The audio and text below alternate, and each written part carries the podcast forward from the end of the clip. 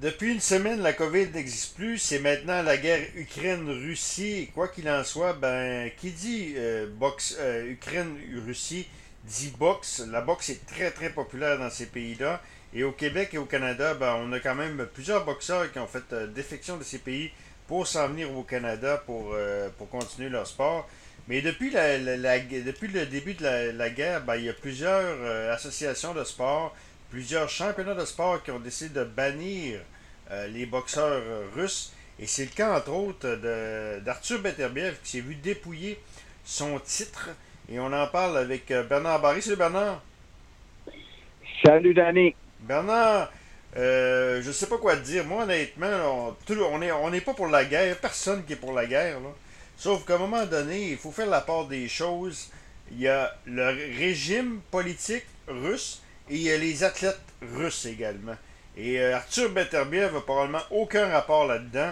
En plus, ça fait des années qu'il vit au Canada. Il n'y a plus vraiment de lien avec, avec ça. Euh, écoute, euh, ça va, ça va pas trop loin selon toi?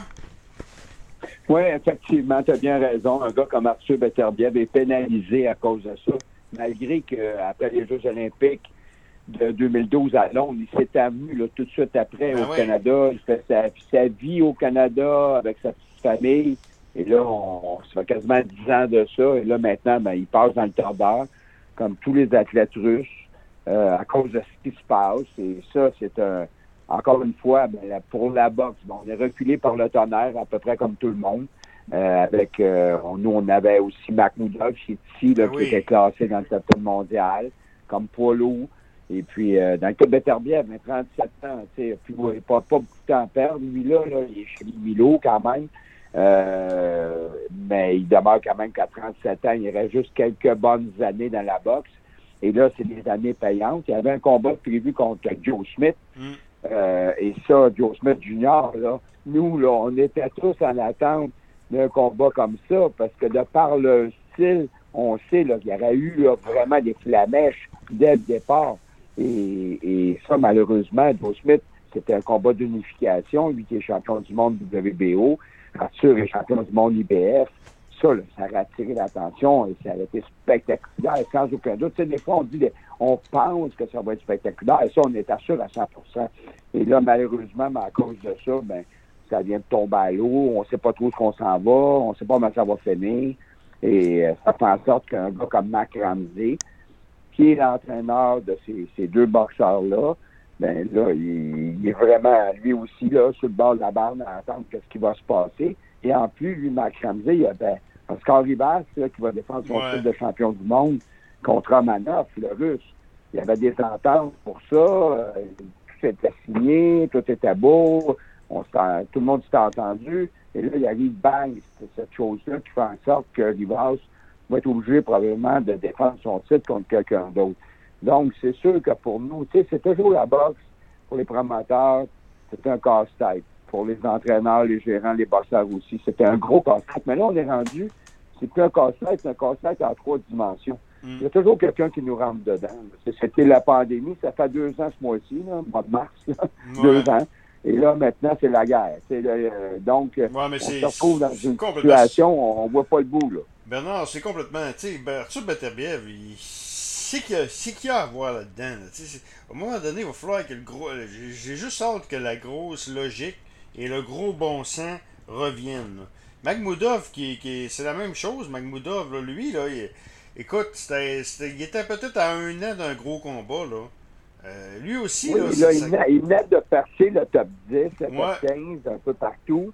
Et là, il était à une ou deux de se placer, bien se positionner pour euh, un combat éventuel de, championnat du monde.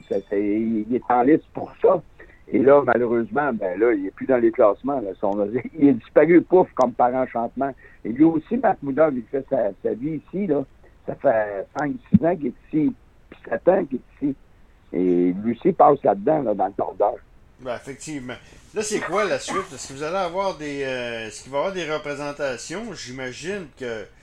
Tu sais, un gars comme. euh, il doit avoir des avocats qui, qui, euh, qui demandent des. J'ai vu un moment donné qui, qui, qui en avait, qui en allait à Naples. Je me rappelle plus dans, le- dans un sport. Là, je pense que c'est dans le hockey. Est-ce que vous autres, vous avez l'intention de faire ça aussi? Ben, c'est certain que tous ces gens-là ont des gérants, ont des promoteurs, vont faire en sorte de, de, pousser leur, de pousser leur dossier. Il y a des avocats qui vont faire énormément d'argent avec ça. Ben mais là, en bout de ligne, il n'y a personne qui peut dire Ouais, si on pousse fort, ça va virer sur notre bord. Là, dans le moment, ça, change à tous les jours. Hein. Avec tout ce qui se passe là-bas en Ukraine, euh, on n'a pas de certitude loin de là. Je vais donner le plus bel exemple. Hmm. Hier soir, aux nouvelles, là, ils annonçaient, ils ont dit les, les athlètes russes paralympiques vont participer, mais sur un autre nom, là, sur euh, un nom neutre. Et puis, bon, on les laisse participer, là, ça commence demain, là, on va pas niaiser. Ah, ça, c'était hier. Un matin, dehors. Et, hmm. tous les athlètes, ils n'ont plus d'affaires là. Les autres ont dit, s'ils sont là, nous autres, on n'est plus. Ah là, ils ont dit, non, non, non, là, dehors. Fait que là, tu sais, d'une journée à l'autre, regarde les nouvelles aujourd'hui, ils sont déjà plus bonnes. C'est déjà fini. C'est d'autres choses. Fait que de prédire qu'est-ce qui peut se passer, on est tous dans la brume. Il n'y a personne qui est capable de prédire ça. On n'a aucune maudite idée comment ça va finir et que tout le monde est frileux parce que justement, là, dans le moment, les Russes, ils, ont, ils, ont, mauvais rôle, puis avec raison là, pour ce qu'ils ont fait d'envahir l'Ukraine. Et il, y a comme une unanimité. C'est pas une unanimité, mais une grande majorité. On le fait encore hier là, à l'ONU. Euh, de pays qui, qui, finalement se sont comme ressaisis puis se sont mis ensemble. Fait que là, euh, c'est la Russie s'est isolée beaucoup, qui fait en sorte que les gens regardent alentour, puis c'est moins russe, et ça leur tente juste de frapper dessus. Euh, c'est plate à dire, là, mais c'est pas très in dans le moment d'être un russe. Ben non, c'est pas très in, mais ça ça n'a aucun rapport. Moi, je suis capable de faire la part des choses entre le régime russe et les Russes. Euh, c'est le peuple russe. C'est comme si moi, là, j'irais en Europe, puis euh, je paierais, je gagnerais ma vie en Europe, puis je paierais pour un, un agissement de Justin Trudeau. Ah oui, ben effectivement. Ben, ça n'a aucun rapport, là. Hein? Danny, c'est encore plus fou. Il y a des millions de Russes qui restent en Ukraine. Il y a des millions d'Ukrainiens qui restent en Russie. Bon, les familles sont toutes mêlées. Le gars, il est, bouqué avec une Ukrainienne, il y a des enfants, euh, ses trois filles sont rendues en Russie. Tu sais, c'est tout mêlé, là. Puis malgré ça, ça se tape dessus comme des malades.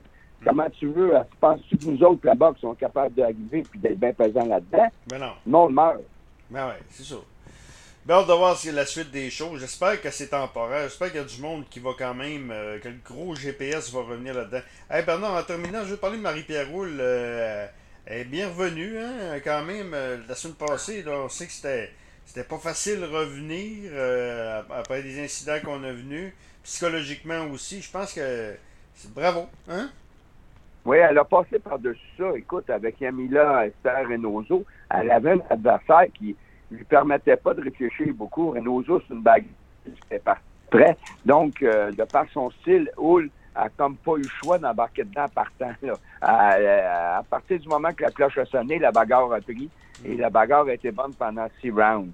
Et euh, on peut dire que ça a donné vraiment des étincelles, ça a donné un bon combat. Puis elle avait, elle avait un sourire quand elle est embarquée, puis elle avait un grand sourire quand elle est débarquée. Tu sais, elle était bien encadrée. Elle travaillait avec un psychologue sportif.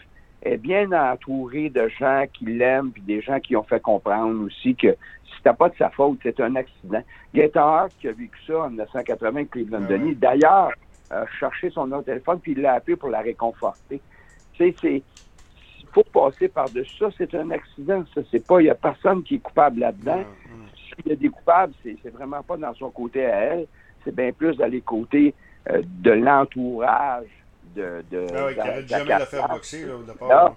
qui finalement aurait dû dire, ben, t'as pas d'affaire là, va pas là, mais là, ils ont, ils ont, ils ont tiré une carte, ils ont pris une chance, puis il est arrivé ce malheur-là. On est poigné tout le monde avec ça, on est tous malheureux de ça, mais on peut dire que là, Hull, elle a mis ça derrière elle, et c'est à souhaiter, parce que ça serait plate que finalement sa carrière soit entachée de ça alors qu'elle est comme complètement innocente d'une situation qu'elle ne pourra pas contrôler. Là. Effectivement. Bernard, merci beaucoup. On s'en parle bientôt. Ça marche. Bonne fin d'émission. Bye,